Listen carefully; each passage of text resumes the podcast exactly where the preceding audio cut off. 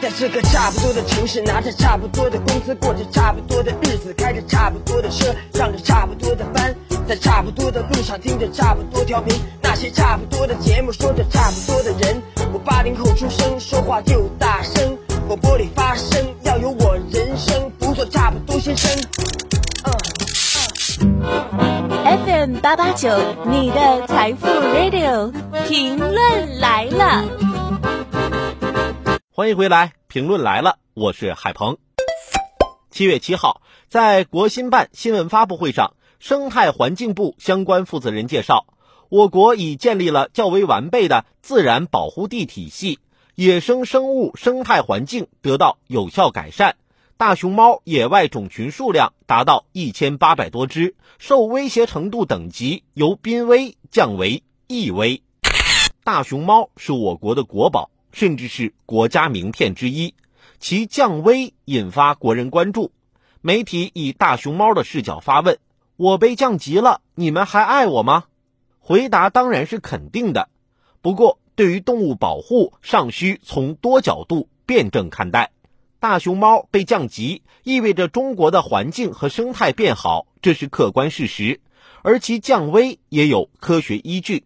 据世界自然保护联盟制定的物种红色名录濒危等级和标准，物种分类为灭绝、野外灭绝、极危、濒危、易危、近危、无危，数据缺乏和未评估。其中，濒危。指当一分类单元未达到极危标准，但其野生种群在不久的将来面临灭绝的几率很高，如蓝鲸、麋鹿等；易危则指在未来一段时间后，其野生种群面临灭绝的几率较高，如大白鲨、北极熊等。此外，还有数量标准。我国根据自身实际情况，结合相关标准，制定了《中国动物红皮书》的物种等级划分，采用了野生灭绝、绝迹、濒危、易危、稀有和未定等级，实际与世界自然保护联盟相关标准大同小异。仅在数量依据上，大熊猫野外种群数量已经达到一千八百多只，超过濒危上限二百五十只。也突破了易危上限一千只，因此其降危是科学谨慎的。其实，早在二零一六年九月，世界自然保护联盟就在美国夏威夷宣布将大熊猫受威胁程度从濒危降为易危。当时，中国国家林业局发文称，世界自然保护联盟的报告是从理论上做出的判断。而国家林业局作为大熊猫保护管理部门，着眼于实际工作情况和保护形势，认为大熊猫仍是濒危物种。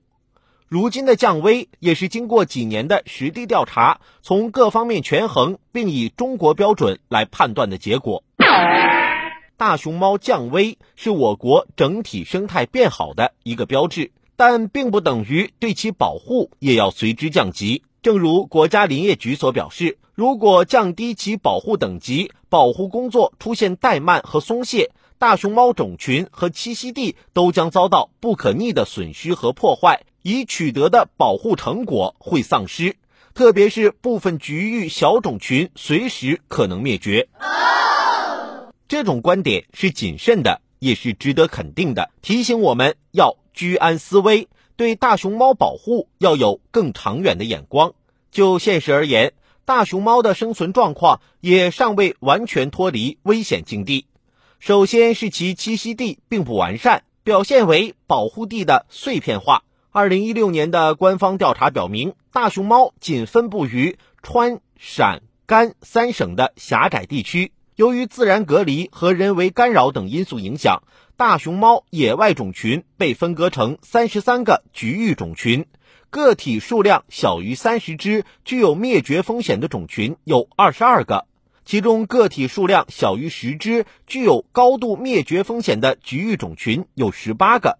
现在这种状况并没有完全改善，因此需要在保护地方面予以更多投入。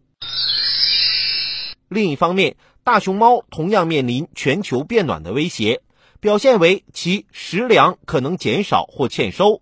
由于气候变暖，有研究人员预测，未来八十年大熊猫赖以生存的三分之一竹林可能会消失，大熊猫的生存和繁衍将因此难以为继。为此，我们既要看到大熊猫降危背后我国的生态环境建设成就，也不能以为已经大功告成。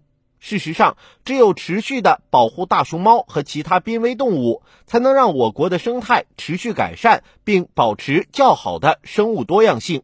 这对于人类和所有居住生存在地球上的生物，也才是最大的利好。